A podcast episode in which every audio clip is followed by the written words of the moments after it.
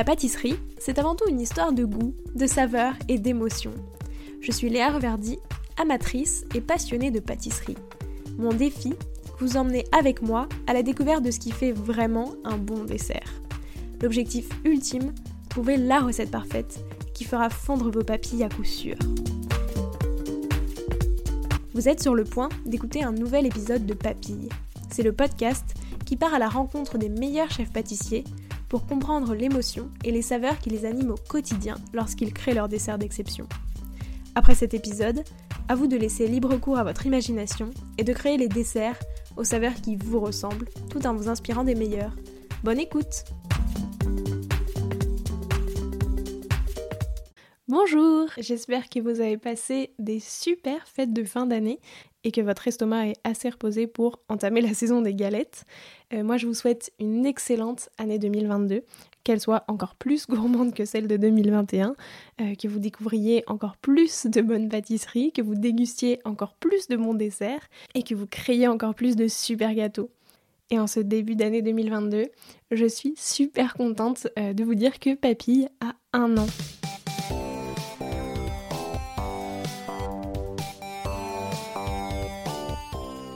Bah, la pâtisserie, pour moi, c'est surtout euh, le moyen de, de, transmettre du bonheur et le moyen d'être heureuse. C'est un grand moment de partage. La gourmandise. Ma vie. Un moment de partage. C'est super gourmand. Une façon de s'exprimer. Dans mon esprit de compétitrice, la pâtisserie, c'est toujours euh, se remettre en question, essayer d'avancer. C'est ma passion. Ma vie. Euh, toute ma vie depuis que je suis née. Ça a été un défi. La création. La chocologie, si tu veux, c'est le métier euh, que j'essaye de développer depuis plus de 15 ans. Une vraie richesse pour moi. C'est une passion. C'est l'amour de ma vie. C'est l'alliance de la gourmandise et de la créativité. Ça représente ma vie, hein. La gourmandise. Mon métier. Un coup de foudre, mais raisonné. Toute ma vie, bien sûr. Ma, ma vie. C'est un peu tout et rien à la fois. C'est un univers qui est, euh, qui est très vaste, euh, où on peut vraiment euh, s'exprimer. Euh... La découverte du plaisir à travers un métier. À la base, ça, ça représentait un passe-temps. Plus qu'un métier, hein, ça représente une passion. Hein. Toute ma vie. C'est une passion. Ça représente tout. Hein. 100% de mon temps. Bah, c'est autour de ça en fait qu'on s'est connus, c'est autour de ça qu'on a voulu euh, travailler ensemble. La gourmandise, le plaisir, beaucoup. C'est quelque chose qui représente beaucoup de mon temps. Transmettre des émotions. C'est aussi de la transmission et de l'échange. Au tout départ, quand j'ai décidé de créer Papille, mon objectif c'était de comprendre euh, le processus créatif des grands chefs pâtissiers et pâtissières et de découvrir tout leur univers de saveurs. Pourquoi? Eh bien tout simplement parce que comme je suis moi-même passionnée de pâtisserie, mais que je n'ai aucune formation en pâtisserie, j'avais vraiment envie de commencer à créer mes desserts. Mais très vite, euh, je me suis heurtée à un problème, c'est que je ne savais pas comment faire, ni par où commencer, quelle saveur utiliser, etc. Et ça, c'était surtout le cas quand je voulais utiliser des ingrédients qui sont un peu moins classiques, comme du coin, de la bergamote, etc., où il y a très peu euh, de recettes de chefs qu'on connaît. Donc le but de Papille, c'était de comprendre leur processus créatif et de pouvoir m'en inspirer, d'apprendre quelques techniques de chef, etc., pour ensuite pouvoir à mon tour apprendre à créer. Et pour apprendre, eh ben, en un an, j'ai énormément appris. La toute première chose que je retiens, c'est d'abord l'équilibre des saveurs. Ça peut paraître très logique et très simple, mais comment est-ce qu'on peut savoir si un dessert est justement bien équilibré?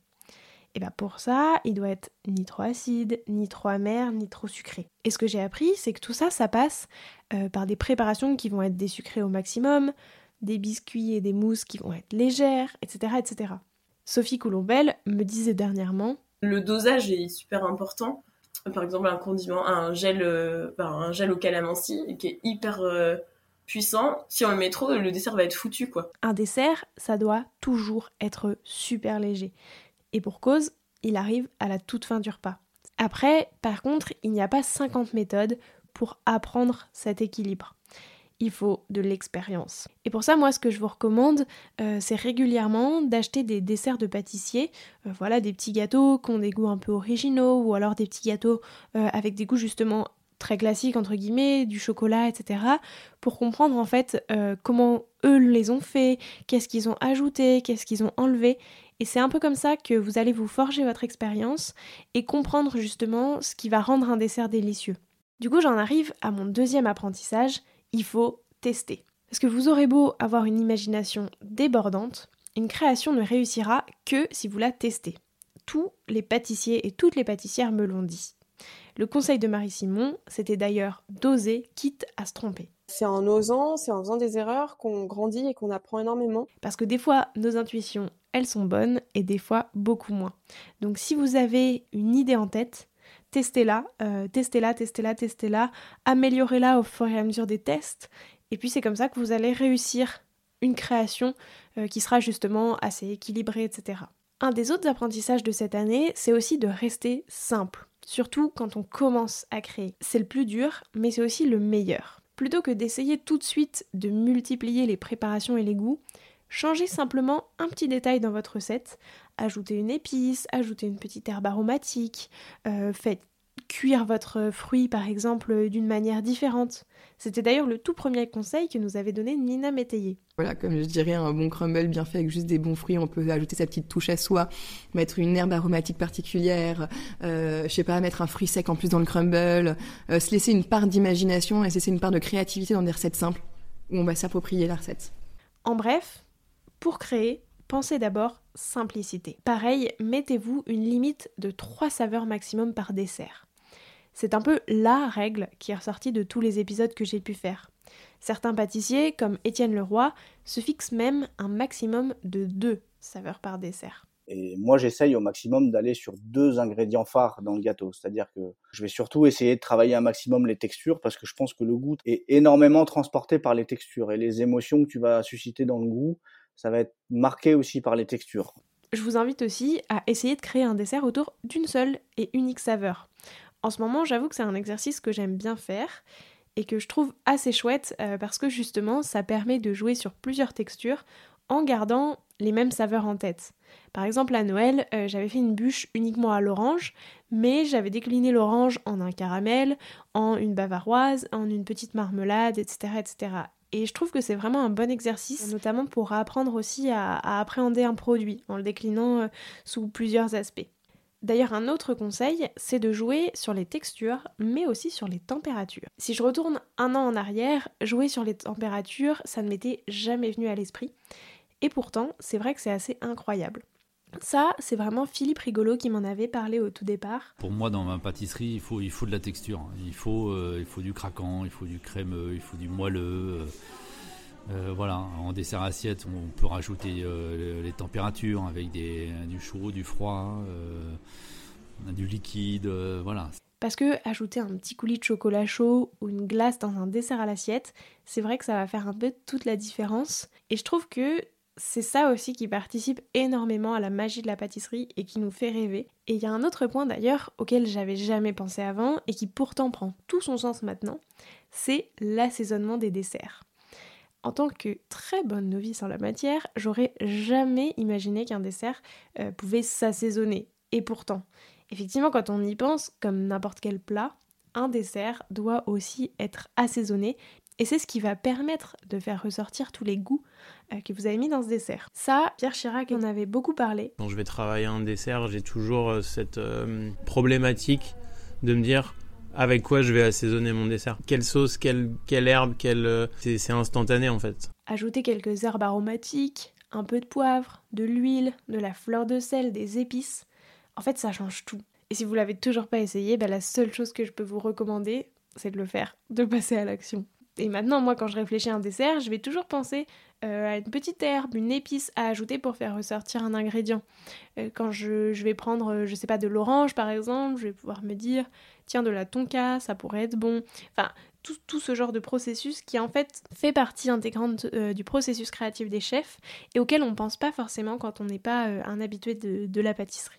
Et puis pour créer, il y a deux derniers points qui sont assez importants. Déjà, c'est de toujours mettre beaucoup d'amour dans chacun de vos desserts. Si vous faites un dessert avec plaisir, et eh bien forcément, si vous utilisez des ingrédients que vous aimez, si vous mettez de l'émotion euh, dans la préparation, forcément, il y aura un maximum d'émotion à la dégustation. Et puis enfin, le dernier conseil de création, c'est de ne pas respecter tous les codes euh, et d'essayer de s'en détacher au maximum. Clément Higgins, par exemple, euh, lui me confiait que de ne pas avoir suivi de formation en pâtisserie, ça l'avait beaucoup aidé justement à ne pas respecter tous ces codes et à du coup davantage oser euh, tester des nouveaux ingrédients, des nouveaux visuels, etc. etc. Donc ça, c'était pour la partie apprentissage, vraiment pour créer un dessert. Mais une autre chose qui me tenait à cœur avec Papille, euh, c'était d'explorer l'univers des saveurs des pâtissiers. Et surtout de comment associer les goûts entre eux. Parce que comme je l'ai dit au départ, bah, par exemple, si je voulais faire un dessert au coin, je ne savais pas forcément avec quel autre ingrédient le marier. Donc la première chose que j'ai apprise, c'est d'observer et d'analyser les produits pour les comprendre.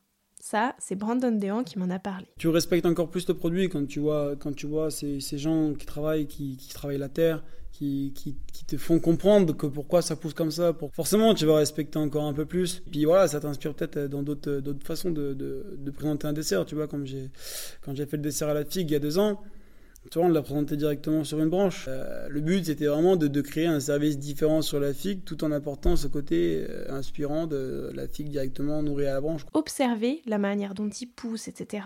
Et ça pourra vous donner plein d'idées d'associations, auxquelles on ne pense pas forcément. Parce que la nature est bien faite, donc on peut imaginer que deux produits qui poussent naturellement côte à côte vont bien s'associer à la dégustation. D'ailleurs, Adrien Salavert en avait fait l'expérience. Le, dessert au, blé et au pain dont je parlais au début, euh, c'est clairement le, fruit de la rencontre euh, avec le, notre, notre céréalier. Hein. Euh, et puis quand on se retrouve au milieu du champ de blé euh, et qui nous raconte, moi le, monsieur me racontait que euh, par moment il y avait des, des pousses de safran qui venaient fleurir son, en, son, son pré au, mois de, mois de septembre. Euh, et ben moi oui ça m'a fait ça fait le lien. Donc en, le, le, dessert au blé qu'on travaille il y a des il y a des, un sorbet safran dedans pour pour raconter cette histoire. Pareil une fois que vous les utilisez il faut comprendre ce qui va fonctionner ou ce qui ne va pas fonctionner dans leur association.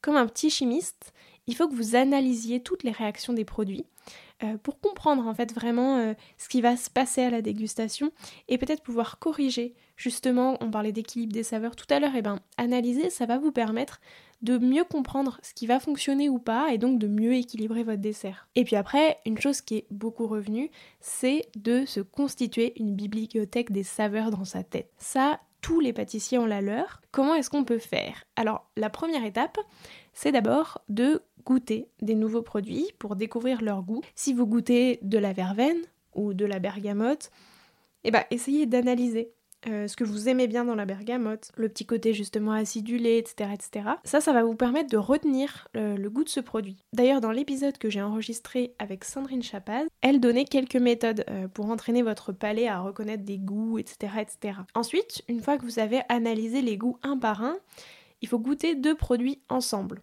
et analyser ce qui va fonctionner.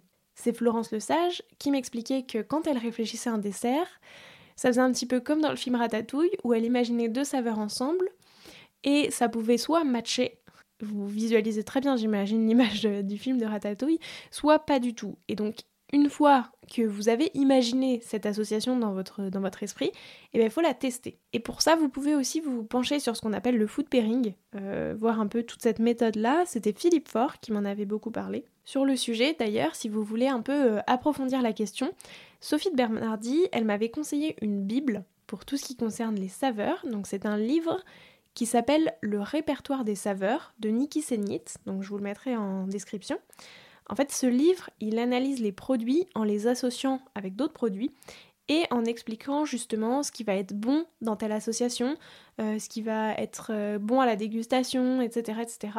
Euh, et je trouve qu'il est vraiment très bien fait pour vous donner plein d'idées pour créer. Donc pour tous ces objectifs que je m'étais fixés au départ, Papy, ça a été, et j'espère que pour vous aussi, une très bonne source d'apprentissage. Pendant l'année, j'ai aussi découvert plein d'autres sujets pâtissiers qui m'ont passionné. L'un des premiers auxquels je pense, c'est l'utilisation des fleurs en pâtisserie.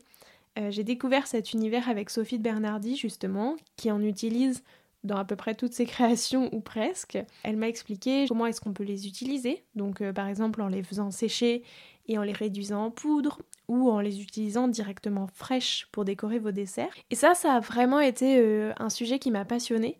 Euh, depuis, j'ai acheté pas mal de livres justement sur le sujet pour comprendre quelles fleurs on peut utiliser, comment les goûter, etc. etc. Et puis grâce à Sophie, j'ai aussi découvert et rencontré Faten Boudina de la maison Crème des Crèmes qui crée justement des crèmes de fleurs que vous pouvez ensuite utiliser en pâtisserie. Faden, elle, elle m'a expliqué comment goûter le parfum d'une fleur, donc en la faisant infuser dans de l'eau, mais aussi comment utiliser euh, ces crèmes dans nos desserts. Donc elle fait des crèmes, euh, par exemple rose géranium. Euh, c'est des crèmes dont on avait aussi beaucoup parlé dans l'épisode avec Sophie, puisque Sophie est une des pâtissières qui utilise énormément les crèmes de Faten. Et, et, donc ces crèmes sont délicieuses et pourront vraiment apporter un petit plus à vos desserts. Et si le sujet de l'utilisation des fleurs en pâtisserie vous intéresse, donc je vous recommande vraiment d'écouter ces deux épisodes sur le sujet. Et une autre chose que j'ai vraiment aimé découvrir, c'est apprendre à pâtisser autrement, entre guillemets, euh, que ce soit avec euh, des légumes, et donc euh, en prenant une pâtisserie un peu plus saine pour la santé, comme le fait Johanna Le Pape au quotidien. Ça, c'était super intéressant justement, parce que Johanna, en fait, utilise des légumes ou des ingrédients qui sortent un peu du commun pour remplacer certains ingrédients qu'on a l'habitude euh, de, voir dans des desserts, donc du beurre. Et du coup, ça permet d'avoir une pâtisserie qui est plus saine euh, pour la santé.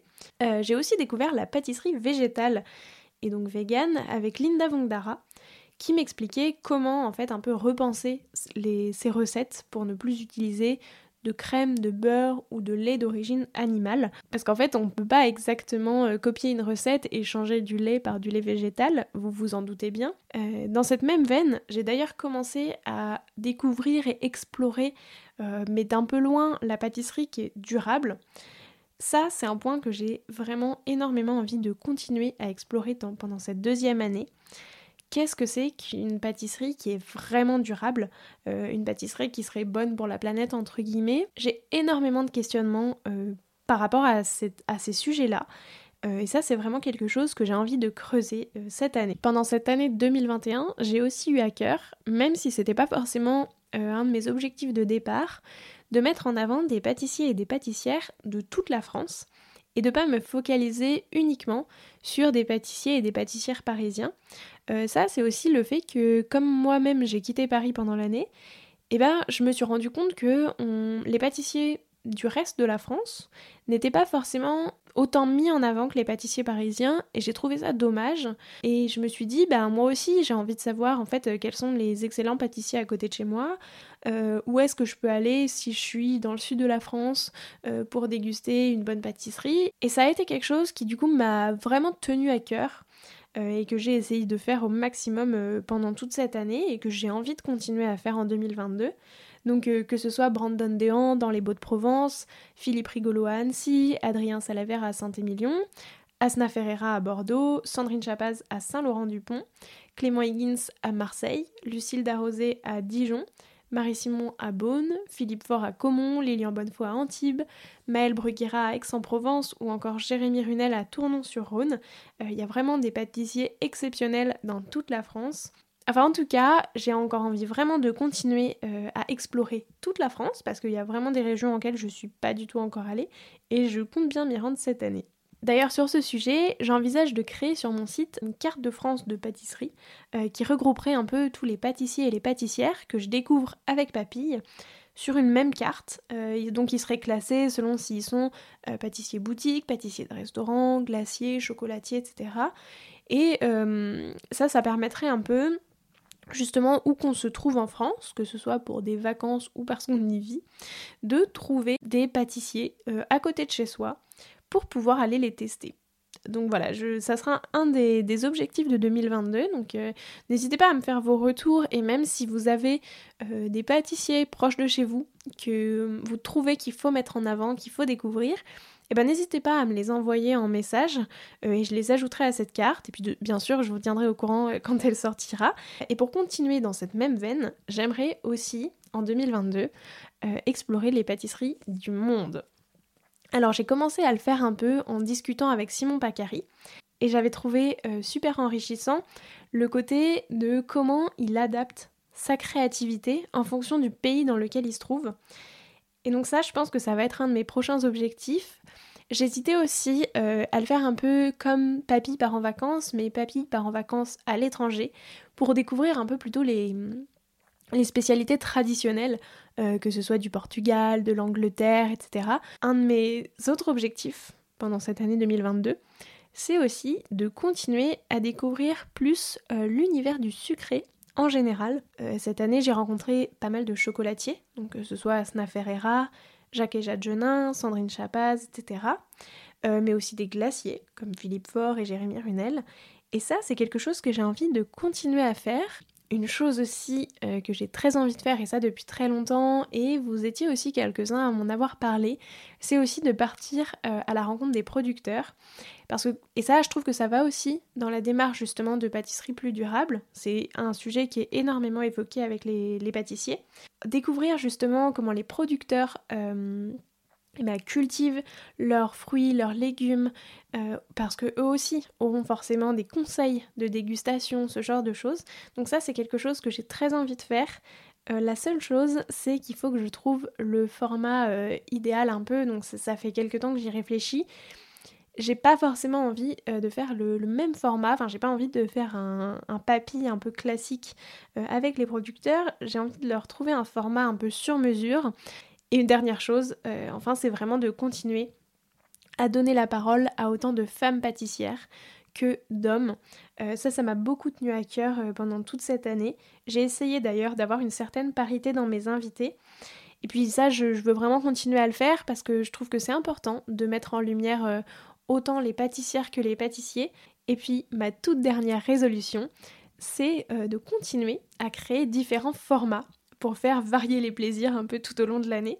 Euh, cette année, je vous ai proposé donc Papille part en vacances euh, pour découvrir les spécialités régionales euh, des différentes régions de France. Je vous ai aussi proposé une série spéciale autour des bûches de Noël avec des pâtissiers et des pâtissières avec qui j'avais déjà enregistré un épisode pour comprendre un petit peu l'histoire autour de leur bûche de Noël et creuser un peu le, détail d'une seule et même pâtisserie.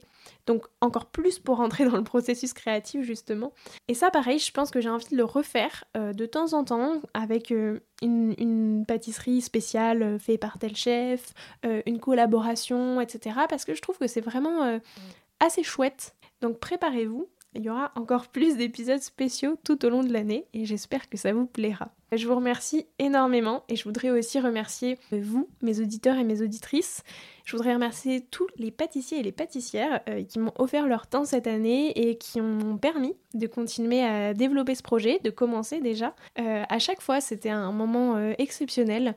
Euh, c'était des rencontres géniales que j'ai adorées. En tout cas, voilà, je- j'espère faire autant et je pense que ce sera effectivement le cas de belles rencontres en 2022. Je vous souhaite une belle fin de journée, prenez de vous et puis à la semaine prochaine.